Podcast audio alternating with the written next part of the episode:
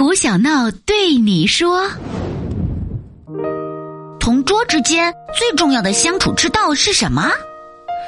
嗯，我胡小闹认为是互相帮助，可并不是你睡觉他放哨，他写作业你来抄的意思哦，而是真心的帮助对方。